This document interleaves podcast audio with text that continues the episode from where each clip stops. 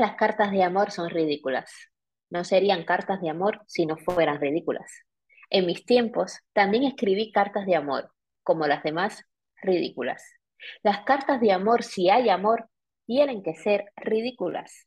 Pero, en fin, solo las criaturas que no han escrito nunca cartas de amor son las que son ridículas. ¿Quién volviera a aquel tiempo en que escribía sin darme cuenta cartas de amor ridículas? La verdad es que hoy mis recuerdos de esas cartas de amor son lo que son ridículos. Todas las palabras esdrújulas, como los sentimientos esdrújulos, son naturalmente ridículos. Hola, hola, esdrújulas, carnes de ceremonia. Welcome to the carne con la bendición de Pessoa y un heterónimo que se llamaba mm, Adolfo, Alfonso, Álvaro, creo que Álvaro, Campos. Álvaro, Campos. Em, bueno, Carnes, por si alguien se lo estaba preguntando ridículamente, efectivamente este poema es el que da nombre a Esdrújula, Laboratorio Creativo. Yo no sé bueno, si las carnes han dado cuenta de que han caído en el club de fans de Pessoa. A lo mejor no lo sabían, han caído. Han caído. Ese es un buen momento. A mí me representa, debo decir, eso de la verdad es que hoy mis recuerdos de esas cartas de amor sí que son ridículos. bueno, me parece un momento excelente para serte totalmente honesta y decir aquí en voz alta lo que yo traía preparado, que es muy corto y por eso diré de Pessoa.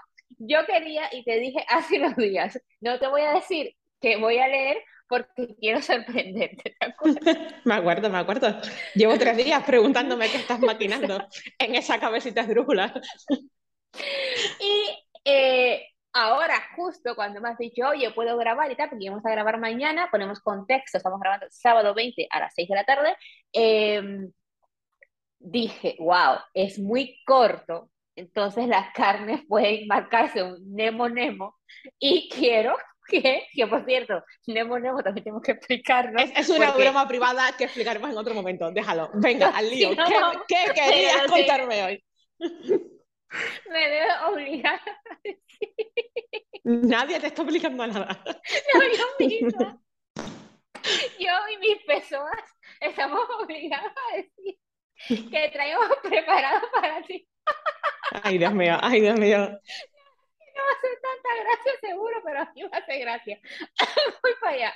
Si no me hace gracia, te voy a matar. Lo digo aquí públicamente. bueno, no sé si gracia te va a hacer, pero vas a reculando. no, no, no. Vas a tener tu momento, aquellos tiempos en los que escribías cartas de amor. Bueno, yo voy a colgar ahora mismo. Tú me vas a contar fuera del micro. ¿Qué no, no, no, no, es, tuyo, es mío, es mío, es mío. Bueno, vale, voy a poner contexto como producto del socialismo cruel. Mi persona. en la misma era de, bueno, no, después, después de parir a Machado. Ok. Un verano yo me creí cantautora y creé una, una canción que decía ahí.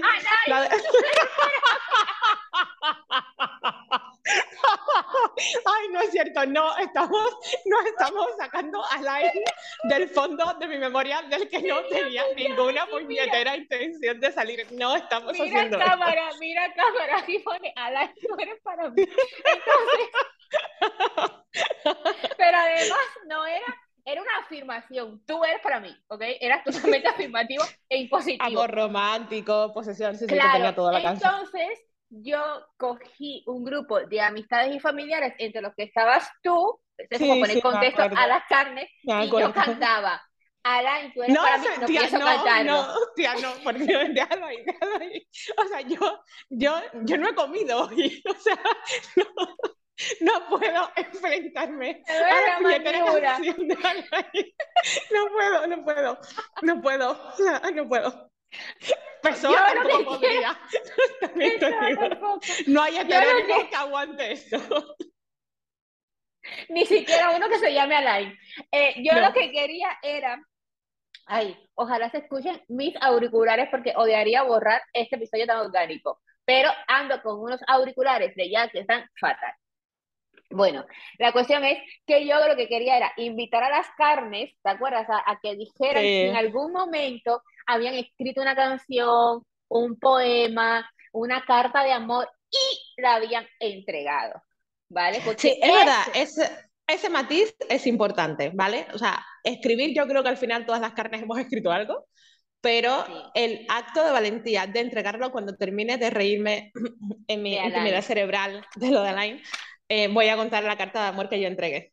Que además, no, puede que lo sepas, pero puede que no. No lo sé. Yo creo que sí lo sabes. ¿A Marcel? No, no, no, ya, ya de adulta, tía. Lamentablemente fue de adulta. Ah, de adulta.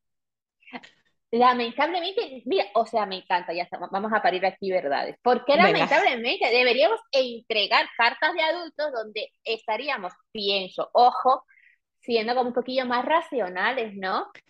Ya, no, lamentablemente porque fue a la persona equivocada. Eh, la carta correcta a la persona equivocada. Me encanta como título, pero yo voy a poner a la tú eres para mí. Pero la carta, correcta. La carta perfecta a la persona equivocada. Equivocadísima. La persona no podía estar más oh equivocada. espera, ¿trabaja en una aerolínea? Sí. No es verdad. Sí, es verdad. Yo creo que tienes que haber tenido eso enterrado en tu memoria y no una genialidad como Alain, eres para mí. O sea, estás ocupando un espacio con Alain. no, es que hasta que, hasta que no abrimos, hasta que no abrimos el cajoncito cartas de amor, ambos ellos estaban debidamente enterrados en mi memoria. Pero vale, pues mira, vamos a dar herramientas a las carnes, ¿vale? Imagínate que una carne haya estado en tu situación y haya escrito la carta correcta y se la haya entregado a la persona equivocada. Porque aquí, a mí, ya sabes que hemos hablado mucho aquí del universo y de la autorresponsabilidad y de que lo que pasa es mágico y perfecto. Yo soy del clan, te, te quiero universo, te pongo las velas, pero eh, yo creo que lo que pasa es lo que hay básicamente. No tiene que ser perfecto ni mágico, es lo que hay. Las perfectas y mágicas somos nosotros y nosotros haciendo lo mejor que podemos con eso, ¿no? Total. Em, estoy o sea, ¿cómo me he reído, por favor? Tú eres para mí. Que, no, bueno, no, no. o sea, es que si seguimos repitiendo esa frase, yo me sigo riendo y no avanzo. No, no, es que es muy fuerte. Entonces, imagínate, no sé si fue tu caso, ¿tú has escrito cartas de amor después de esa carta de amor? He escrito poemas. ¿Y los has entregado? Bueno, es a que lo tengo por aquí, entonces lo tengo, lo tengo a mano. Era fácil entregarle los poemas. Sí, sí, sí, sí. Ok, pero imagínate que eres una carne y que haber entregado la carta correcta a la persona equivocada castre tu capacidad de seguir expresando el amor de esa forma, ¿no? De seguir haciendo músculo eh, a través de, de, ese vehículo, que a mí me parece delicioso enviar cartas, por favor, más, por favor. No, a mí me encanta. Y mm, aquí me estoy acordando de una canción de, de la Tú eres. No, hay otras canciones de amor, ¿vale? Hay otras muchas canciones de amor. y sobre todo, Además, en, ninguna otra están mis coros ahí grabados. Suena fatal, pero yo creo que yo inventé reggaetón. O sea, no había letra más corta que Alain, tú eres para mí y coro más largo que Alain, tú eres para mí. Esto es muy grande. Ay, por favor, por favor, por favor. O sea, recuerdo nosotras cuatro ahí con un radio cassette grabando. Con las dos eh, caras, echando para Con las dos teníamos caras. de hobby ponerla en modo rápido que molaba un montón. ¡Ah! Era una pasada, o sea, total. Ay, sí, me acuerdo, me acuerdo. Carnes, eh, para arrojarle eh, luz, porque por ejemplo, Alain nunca escuchó su hit. no, Alain no, no supo el verano que pasamos entregadísimas a, la productora musical que montamos en la terraza de una amiga. ¿Ves? Es que al final yo tenía que tener una productora y la tengo ahora. De algo, de algo. Exacto, de algo, de algo. Mira, vale. Tengo un ejemplo buenísimo y es lo que os animo, Carnes, a hacer. Eh, tengo una amiga que es una tía mm, maravillosa, todas mis amigas sois maravillosísimas, os adoro. Eh, esta chica en particular viene de pasar unos años muy, muy, muy difíciles en el terreno sentimental Ojalá pudiera dar más pistas, pero tengo clarísimo que no la voy a echar para adelante. No echemos para adelante, no. Y em, hace poco se enamoró de un chico, que dicho sea de paso, está como un tren. Estábamos ahí entregadísimas a la causa de venga, venga, venga, que sí, a tope, a por él. Y de repente se entera de que el chico está saliendo con una conocida suya. Entonces, el chico no sabía o no, o no era muy consciente o no tenía ninguna confirmación de, de, lo mucho que le gustaba a ella, ¿no? Entonces ella le escribió una carta y, le, ah. y le contó, o sea, porque ya se ha separado hace poco, por suerte, bien hecho, corazón, te adoro, valiente. Y ella le empezó a gustar un poco a este chico cuando ella estaba saliendo de la otra relación. Y eh, ella le escribió lo que había sido para ella sentirse atraída por él incluso durante ese proceso de separación, tener como ese poquito de esperanza de que otro tipo de relación era posible y, haberlo proyectado un poco en él, ¿no? O sea, me hace ilusión, me hace ilusión pensar en ti, no sé, la carta era, la carta era preciosa. Y al final le decía, mira, mmm, si tú decides compartir esto con alguien o burlarte de mí por escribirte esto, pues serás un gilipollas y cambiaré de opinión sobre ti pero yo te estoy totalmente yo, te estoy contando lo que, lo que siento y, y espero que seas una persona lo suficientemente eh, generosa, ¿no? Como de corazón para, para cogerlo bien. A mí me encantó, me encantó y, y el chico respondió muy bien y, y, muy majo de momento hasta donde sabemos, no sé si, no sabemos, claro, si lo habrá compartido o no, o habrá sido ese gilipollas encubierto, que ojalá que no, pero creo, creo que ese es el punto, em, el punto que hay que tener a la hora de mandar cartas de amor, ¿no? O sea, yo te estoy compartiendo, yo lo compartí con esta intención, ¿eh? O sea, y que conste que solo me arrepentí por el destinatario. Mi carta era divina. Luego os cuento. Sobre todo por la evolución del destinatario. Sí, efectivamente. Porque entiendo que en ese momento tu percepción de esa persona era otra, porque ese es otro otro temazo. ¿Cómo sabes si la persona es, eh, no es la correcta? En el momento que, que nosotros vamos con la carta, entiendo que creemos que esa persona es la correcta. Por supuesto, claro o por lo menos no tan rematadamente incorrecta. Pero bueno, yo, lo hice, yo lo hice de corazón, mi amiga lo hizo de, de corazón. no pasa nada. Mi amiga lo hizo de corazón y a mí me encantó ese punto de, mira, yo te lo estoy compartiendo, yo te estoy contando lo que siento, yo eh, eh, eso, me siento así y ojalá lo acojas bien. Esta canción de Ella Fitzgerald creo que era la de, ay, mi inglés es... Eh, mi inglés es nefasto, hablado. El, eh, ¿Cómo se llamaba esa canción? They can't take that away from me, creo que era. O sea, como, eh, no me pueden quitar esto, ¿no? No me pueden quitar lo que siento por ti. Y la letra Ay, es preciosa. por favor, me encanta. No me, me encanta esa canción. Quiero que ese sea el título. Vale. Alain. Alain. They can't take that away from me, Alain. Entonces, creo que las cartas de amor son así, ¿no? O sea, yo siento esto eh, y a mí me gusta, eh, pues, cómo te tomas el té, cómo desafinas al cantar, eh, y nadie me puede quitar eso que yo siento. Así que, carnes, animados, por favor, enviad cartas de amor. Todas son ridículas y todos los recuerdos. Pero solo las personas que no escriben cartas de amor son las verdaderas. Sí, que son ridículas, sí. Exactamente. ¿Qué hay eh, detrás a nivel terapéutico, Isis, como persona que salva vidas, em, a nivel terapéutico, ¿qué, ¿qué, hay detrás de escribir una carta de amor? Punto número uno, ¿no? De, de, hacer esa cosa terapéutica que se llama escribir, que hemos defendido tantísimo por aquí. Ay, Lina, nos falta Lina en este episodio. Teníamos que haberle mandado, fíjate que pensé, vamos a poner lo de, lo de las cartas en Instagram, avisamos a Lina que nos mande, ah, pero todo ha ocurrido de otra manera. Oye, y si colgamos un momento, llamamos a Lina y le decimos, corre a grabar.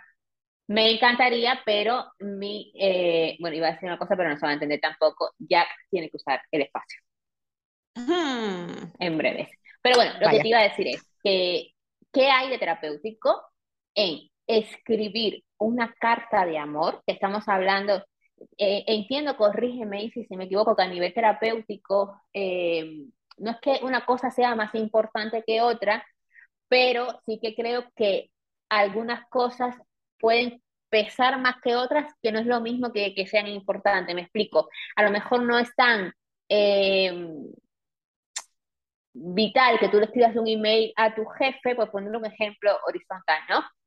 Como que tú desatasques tu forma de recibir y dar amor en tu vida. ¿Me explico? Mm, vale. ¿O no? Ok.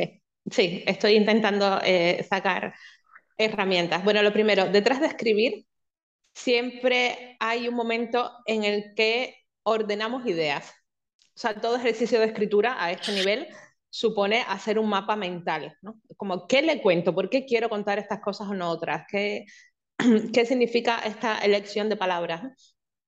Entonces, hay eso, un, ejercicio de, de, ordenar ideas y sentimientos hacia esa persona y eso siempre ayuda.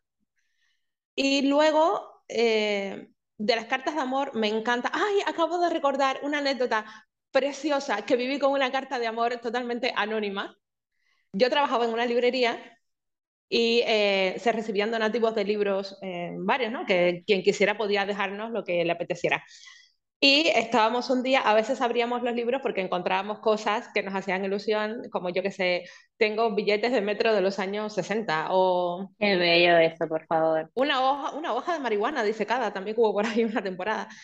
Billetes de pesetas, no sé, había como un montón de cosas, entonces la broma de, de las empleadas era siempre, ay, venga, vamos a, a, a hojear los libros, ¿no? Y a ver qué puede haber. Y en un libro había una carta de amor de un chico adolescente, que hablaban de que estaban en no sé qué curso de la ESO, en tercero o cuarto de la ESO, a una chica. Y al final decía, no sé si me atreveré a mandarte esta carta. No. Y, sí, y nos quedamos siempre con la duda de, vale, el libro sería del chico o de la chica. Le mandó la carta o no se la mandó. La carta era preciosa. Pero si no había más datos. No había más datos, no teníamos nombre y no teníamos fecha. Había una hoja arrancada de un cuaderno, de estas así de cuadritos, como los que usábamos en matemáticas, y una carta muy larga, como de dos páginas o tres, así, no una hoja grande. Ser. Sí, y, y, una carta, pues eso, preciosa, y él le contaba de todo, muy bien contado, ¿eh? además muy, muy bonito, muy emotivo, pero claro, no sabemos mmm, ni en qué año se escribió, ni si se la mandó, no se la mandó. Aquí yo quiero hacer un apunte que me parece fortísimo. Eh, hay cosas que la evolución destruye, ¿vale? Por raro que parezca, ah. evolución, destrucción. Hay cosas que la evolución destruye y una de ellas es que Internet se ha comido el, las cartas físicas, el correo postal y sobre mm. todo el correo emotivo, ¿vale? E incluso la comunicación ordinaria que antes acontecía por correo postal. Y te voy a poner un ejemplo. Hay una película cubana que se llama Nada. ¿Tú la viste? Sí, que sí, sí, me estaba, vale. me estaba acordando. Eh, te estabas ahora, acordando, sí. vale, vale. Pues ese, ese, ese, eso que hace Thais Valdez, ¿es una Thais Valdez? ¿La prota? Creo que sí. Vale, lo que hace la prota, aquí vamos a hacer spoiler absoluto, pero no por ello se desvirtúa la película. Ella trabaja en la oficina de correos de la ciudad, que no sé si estaba en La Habana o, o en La Habana. Ciudad. Sí, ella trabaja en la oficina de correos y ella, eh, pues es, ella era repartidora o era que ella recepcionaba en la oficina. No claro, no, ella, ella trabajaba en la oficina el repartidor era, ¿cómo se llamaba ese chico? Nasiris no Lugo. Sí. sí, cantante y persona que, que, al igual que Jennifer López, como que se le da bien un montón de cosas.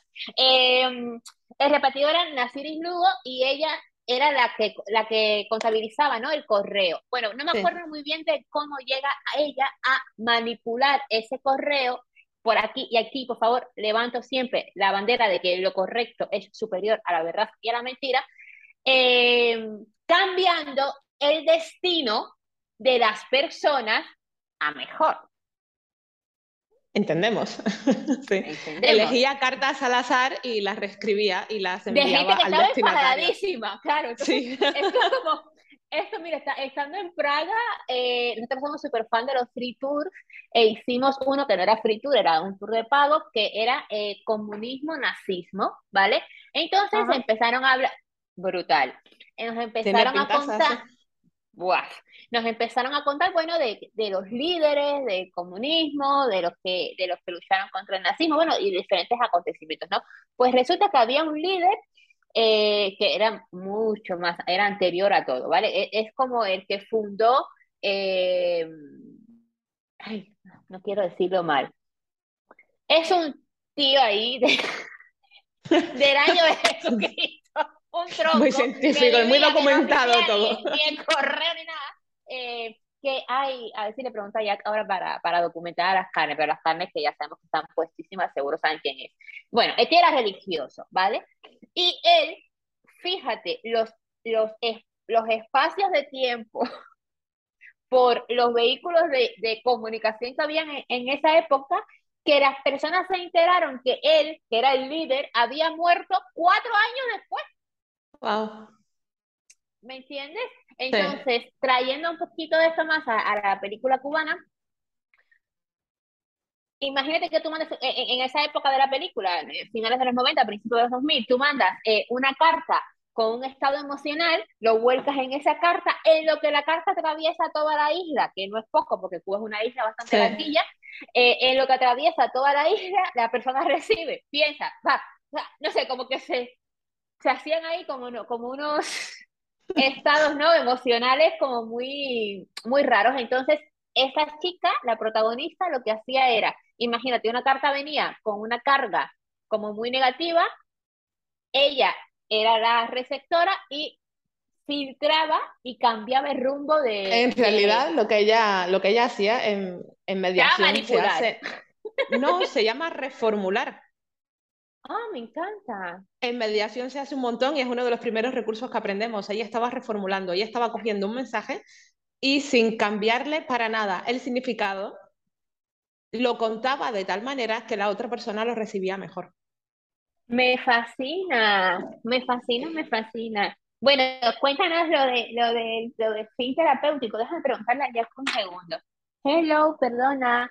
¿Cómo se llamaba el líder este de Praga que está en su monumento, es, que no es jesuitas, es... Ah, jesuita. Ajá. Me encanta, Carnes, que estemos escuchando toda la conversación. Total. Bueno, ¿cómo? Jan Hus.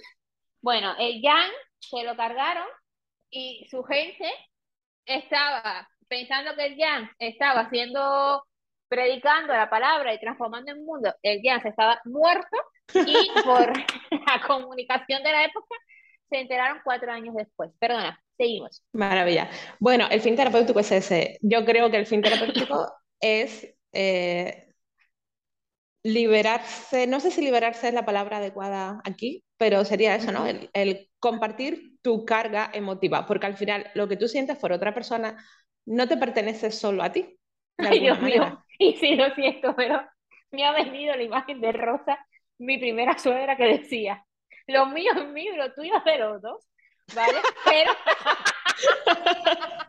bueno, que Rosa era muy grande. Revés, Rosa. Muy grande, muy grande, qué grande. Pero al revés, en plan, como lo que yo siento también te pertenece, ¿sabes? También te afecta, también te influye, no que te pertenezca, pero eh, no, es, eh, no es totalmente ajeno a ti.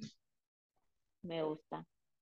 Y sobre todo porque, mira, eh, a mí me pone muy nerviosa eh, saber que yo le gusto a alguien y que esa persona a mí no me gusta.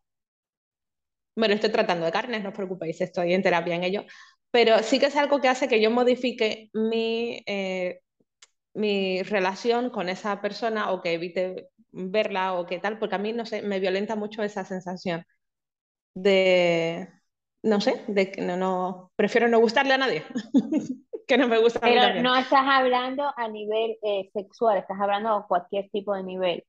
No, yo estoy hablando a nivel sentimental, ahora mismo, de momento. Ah, bueno, ok.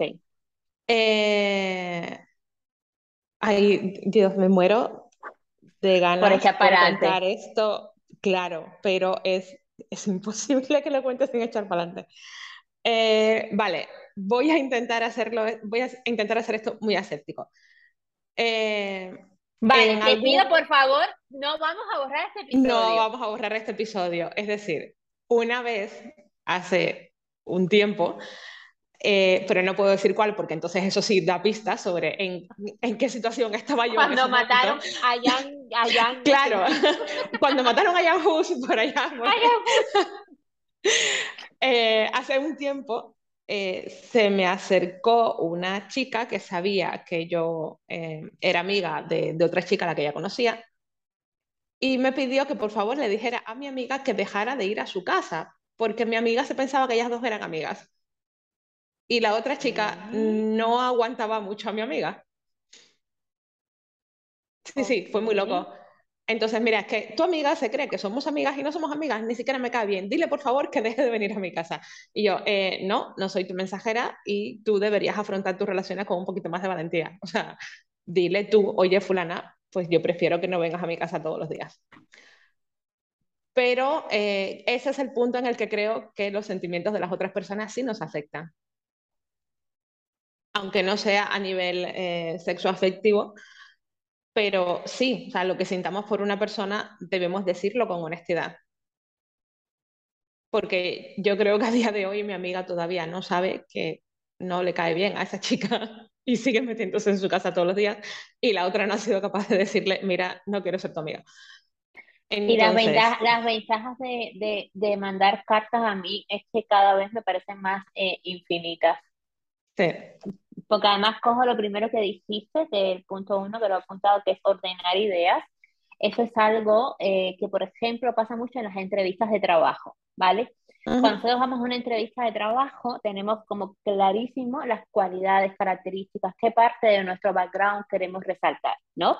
Pero cuando llegamos a esa entrevista de trabajo, muchas personas no son conscientes de que ellas no le van, no solamente le van a pasar a la otra persona, sino que la otra persona también te va a pasar a ti. ¿Qué quiere decir esto? La otra persona te va a hacer preguntas, va a reaccionar a lo que tú le dijiste, de repente, pues, bueno, ya ha estado en entrevistas de trabajo donde de repente se han tenido que ir las personas porque han tenido que ir a apagar fuegos, o sea, suelen pasar ciertas cosas y tú puedes ir con la idea de mostrar tu mensaje entero pero eso no significa que lo vayas a poder mostrar. De hecho, casi nunca se muestra el mensaje entero que tú ya has preparado. Lo mismo cuando podemos declararnos, ¿vale? Contando además, no, pongo el ejemplo de las entrevistas porque es un, es un espacio, perdón, carnes, es un espacio, es un espacio donde uno también va muy nervioso o nerviosa. Entonces ahí, claro, el propio nervio hace que se te olviden cosas, que tartamudees. A mí me parece como muy similar al apareamiento en sí, las entrevistas de trabajo, o sea, ritual de sí, también, también intentas mostrar lo mejor de ti, transformar tus defectos en virtudes, soy demasiado eh, ser, simpática, simpático. Claro, hay, es que me parece muy, muy similar. Luego hay otra cosa con el tema de las cartas y es que la comunicación es en ese momento unidireccional. Esto te permite a ti contar todo lo que tú quieras. En una conversación orgánica, la otra persona te puede interrumpir, te puede hacer una pregunta. Eh, ¿Cuántas veces no nos ha pasado? A mí me pasa un montón de empezar a hablar de un tema y acabar hablando de otro. Porque la conversación se desvía o se secuestra o lo que sea. Gracias, Lina, no sabía que las conversaciones se podían secuestrar. Me, me reí un montón con esa, con esa lección. Entonces, en una carta no suceden estas cosas además de permitirte ordenar tus ideas, te permite eh, decir todo lo que tú has ido a decir. Ah, te, te permite marcarte un Francisco Umbral. Efectivamente, yo he venido aquí a hablar de mi libro y estoy hablando de esto. La otra persona lo recibe y entonces ya reaccionará como quiera reaccionar, como pueda, como sepa, mm, ya veremos, ¿no? Pero... Pero has dado un punto importante y es a lo que quiero que dediquemos los últimos minutos y es a que las carnes deben aprender a desapegarse del resultado de las cartas de amor. Sí. Perdóname. Ay, te estás muriendo. muriendo. Eh, que, ese país, carnes, que no digo que se esté muriendo porque sea real, sino porque Ron ya es así, que tose y enseguida empieza a decir que tiene tuberculosis o que, tiene, que tiene algo chungo, es hipocondriaca perdida. Soy hipocondriaca perdida desde pequeña. Me ha echado para adelante em, un poquito. Me ha echado para adelante total, pero bueno, aquí estamos exponiendo mis bondades.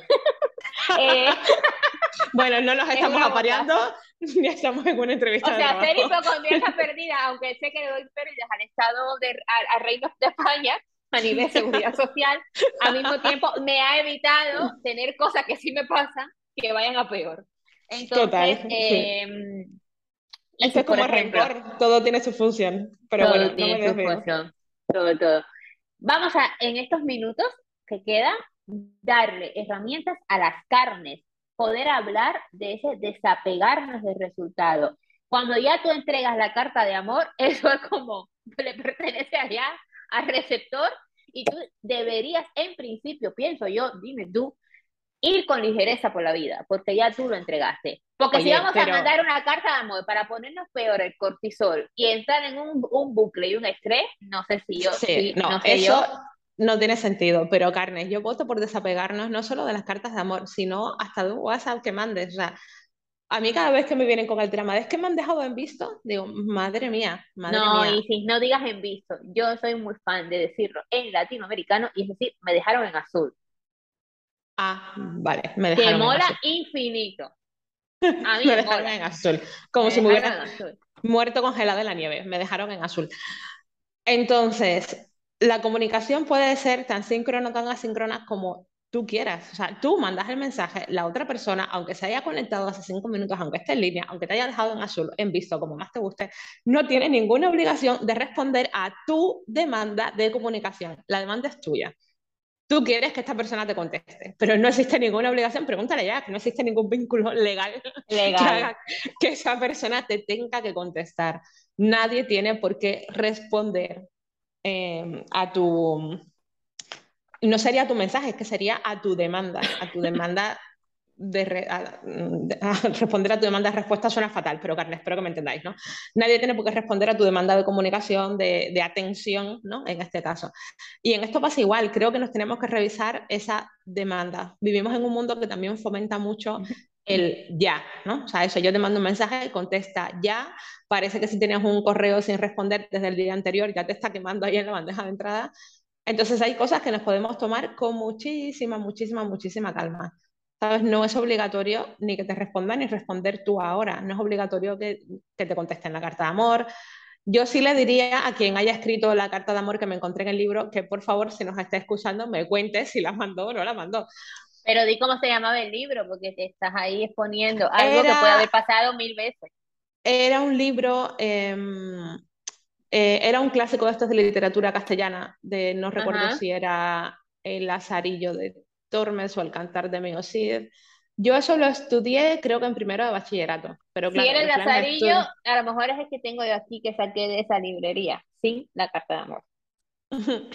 Oye, pues puede ser. No, la carta de amor no nos la quedamos. Eh, teníamos todo un mural para cosas bonitas que nos encontramos en los libros. Eso era muy guay. Y la carta a Kawaii.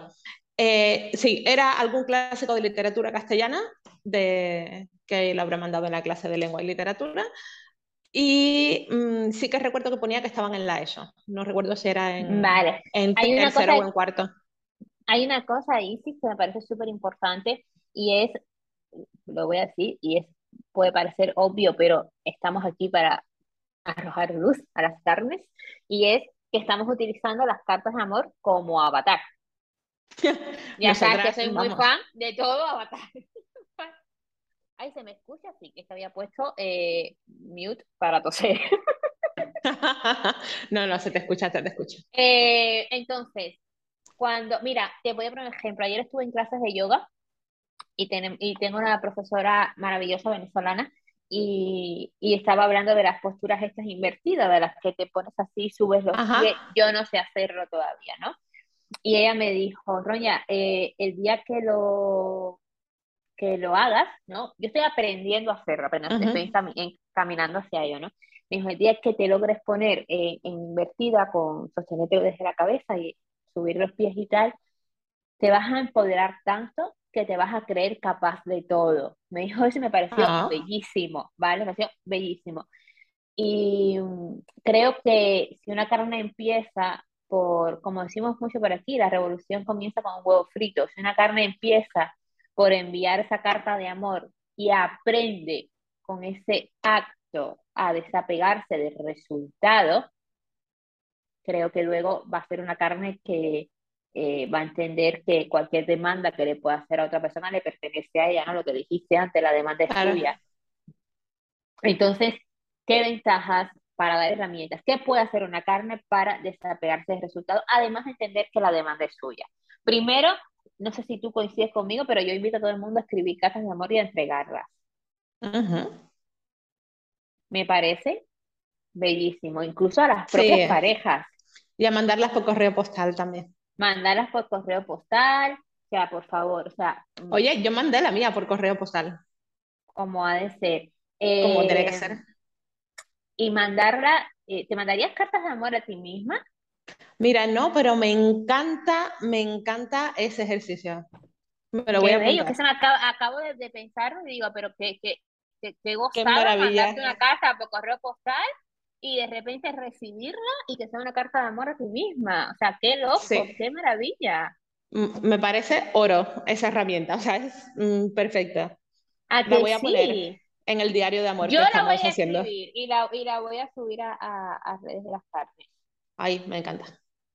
Me voy a mandar una carta de amor. Isis, ¿qué puede hacer una carne para cerrar este episodio para desapegarse del resultado? Declarar su amor y además que me encanta el ejemplo porque considero que si una carne es capaz de declarar el amor y desapegarse, ya esa carne es astronauta. Claro, que ya no tengo más herramientas, esa era mi, ese era mi kit para esta sesión improvisada en la que yo no sabía de qué íbamos a hablar. Ya no hay. que ha sido buenísimo.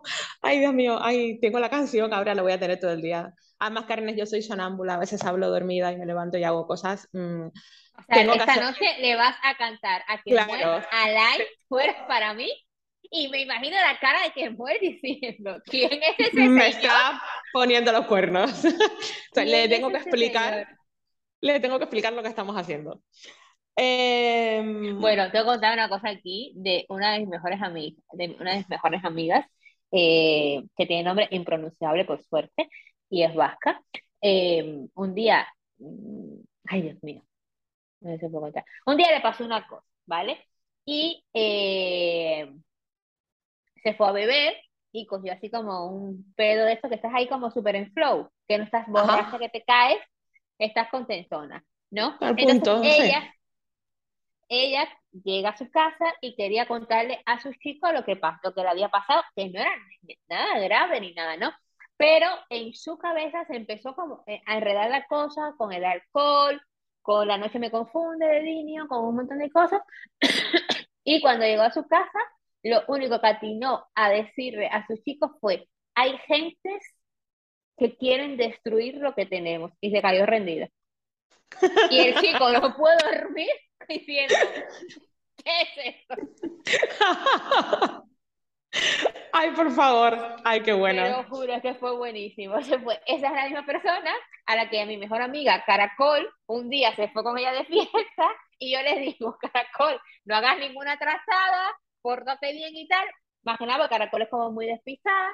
En, no, no la quiero etiquetar como despistada, sino que hace cosas de verdad, de acuario de caracol. Entonces, eh, al día siguiente viene y le digo, ¿qué tal? ¿Qué tal en casa de, de, fulana? ¿Qué tal? Dice, todo muy bien, pero llegué y vi a sus chicos desnudos. Y yo, digo, pero podrías haberte comportado. Le pasan estas cosas constantemente. El otro día estaba en un banco, eh, bueno, hace unos años estaba en un banco sentada mirando el atardecer, se le siente un señor al lado y le dice, ¿Crees en la muerte? Bueno, mira, todas sus interacciones. No viene a cuento de nada, pero aquel día que tú y yo nos fuimos al Museo de Antropología, supera mm. esa anécdota. La supera más que nada porque ese señor se nos apareció desde las tinieblas. O sea, ese señor, una amiga mía fue unos días después, preguntó por él y le dijeron que no trabajaba ningún álvaro ahí en el museo. No es verdad, eso nunca me lo sí, Ah, sí, sí, sí, pues justo le cuento a una amiga, bueno, vivimos una experiencia súper loca, nada que ver con Eso no es verdad. Sí, sí, sí. Bueno, estábamos tú y yo en la planta donde tenían como las máscaras rituales africanas. Estábamos en la planta de la brujería africana. Efectivamente, y nos fuimos justo a ver la sección de objetos yorubas que tenían ahí en una vitrina. Y había un vigilante que estaba ahí en la planta que chica, y se pone a hablar con nosotras, súper majo, hacernos unas preguntas como muy raras, curiosas, que pegaba todo en aquel contexto, ¿no? Pero era como, no sé a cuento de qué viene esto. De repente nos pregunta si creíamos en la cienciología nos empieza a dar... Que se llegara ahí nos dijo, ¿creéis en la vida después de la muerte? Sí, eh, sí, o sea, eso, recuerdo que las preguntas eran como muy curiosas, pero que eh, de alguna manera encajaba con esa planta del museo y con las cosas que estábamos mirando. Nos pregunta eso, nos tiramos ahí como una hora hablando de cienciología, nos invita a un eh, evento fiesta, lo que sea, que tenga esa gente, sí, nos, nos invita de todo corazón. Y nosotras, vale, vale, vale, o sea, salimos ahí flipadísimas, nos echamos unas risas y un vermú, por supuesto. Y al día siguiente en el trabajo se lo cuento a una amiga, oye tía, mira, me ha pasado esto y esto y esto, me he quedado muy loca. Y ella, uy, pues a mí me encanta ese museo, vivo cerca y voy un montón. Y cuatro o cinco días después viene y me dice, tía, ¿qué ha pasado por el museo? He preguntado por el vigilante que se llama Álvaro y me dijeron que ahí no trabaja ningún Álvaro. ¿Qué puede ser? no puede ser que yo lleve 36 años queriendo que me pasen cosas sobrenaturales y hablar con seres que no existen en este plano para nadie más y que hayamos conocido a Álvaro y que de repente está demostrado que Álvaro no existe y que no sabemos con qué hemos hablado, con qué entidad y que no, me lo hayas contado. Tía, no puede ser que Álvaro nos haya dado un nombre falso. Digo yo, pregunto. No, yo prefiero que Álvaro no exista. que a lo mejor es más probable. no, bueno, para mí Álvaro no existe. Y hemos hablado con un muerto. Cartas de amor y España sobrenatural, disponible en Amazon, por cierto, un libro maravilloso que, que he escrito yo misma. Eh, vale, tengo que meter esta anécdota en España. Es que te iba a decir, no sé por qué no está en España sobrenatural. El día que hablamos con un muerto, que era vigilante. Pero es que para mí no ha habido nada sobrenatural en esa historia. Para mí, el tío simplemente nos dijo otro nombre. Esa historia tiene todo de sobrenatural. Por favor, abre la posibilidad. no, no, sí, abierta estoy, pero ¿qué pasa? Luego pensé, igual nos dio un nombre falso porque trabaja en el museo y no quiere que lo echen por invitar a las eh, visitantes a su secta de cienciología. Pensé, eso pensé, ¿eh? pero vamos, que perfectamente puede ser un muerto, perfectamente, que nos haya aparecido y que nos haya contado eso. Yo sé que mi amiga no lo encontró, que no había ningún alfaro trabajando ahí. Me entero de esto 10 años después, Tranquilamente, sí, sí, sí, hace un montón de eso. Es que alucino. Pero bueno, Carnes, me voy a la piscina, porque aquí eh, en, esta, en esta zona fresquita del Reino de España estamos a cuarenta y tantos grados y mira, yo, eh, yo me voy al agua. Os quiero mucho, mucho, mucho. Ha sido un placer recordar. Yo se me está ocurriendo una acción para la... de cantar. A la, a para mí, lo sé, lo sé. Se me está ocurriendo una acción para las cartas de amor y las carnes. Vamos a, te la voy a transmitir fuera de micro cuando tenga voz. Y, eh, y, pues, Ay, espera, yo, yo tengo una propuesta, Carnes. Así que se me está ocurriendo ahora mismo que dice Ron, ya tengo una propuesta. Y como nosotras eh, somos muy sobrenaturales, nosotras también, algún día hablaremos de nuestros sueños, por cierto. Puede ser que estemos pensando lo mismo. Puede ser que estemos pensando lo mismo. ¿Por qué no mandáis aquí a Batille, Plaza de España 22, Ron ya está asintiendo, o sea que sí, la dirección es pública, no os preocupéis, no estáis violando la intimidad de nadie, ni nos estáis estalqueando. Plaza de España, número 22, código postal 06100, Olivenza, Badajoz, Reino de España. Mandad las cartas de amor que queráis. Si no os atrevéis a mandárselas a la persona eh, que, que necesitaría recibirlas, pero nos las podéis mandar a, a nosotras. ¿A qué era esto lo que estabas pensando? Literalmente. Pues ya está, solucionado. Ay, me encanta, que es natural. Álvaro, desde aquí, luz para tu alma. estoy flipando. Álvaro, que en realidad te llamas Pepe, pero vale, Álvaro. Estoy flipando con que hayamos hablado con un muerto. y que yo me quede 10 años después. Es que estoy flipando. Bueno, hasta la semana que viene, Carnes. Feliz semana, Carnes. Chao.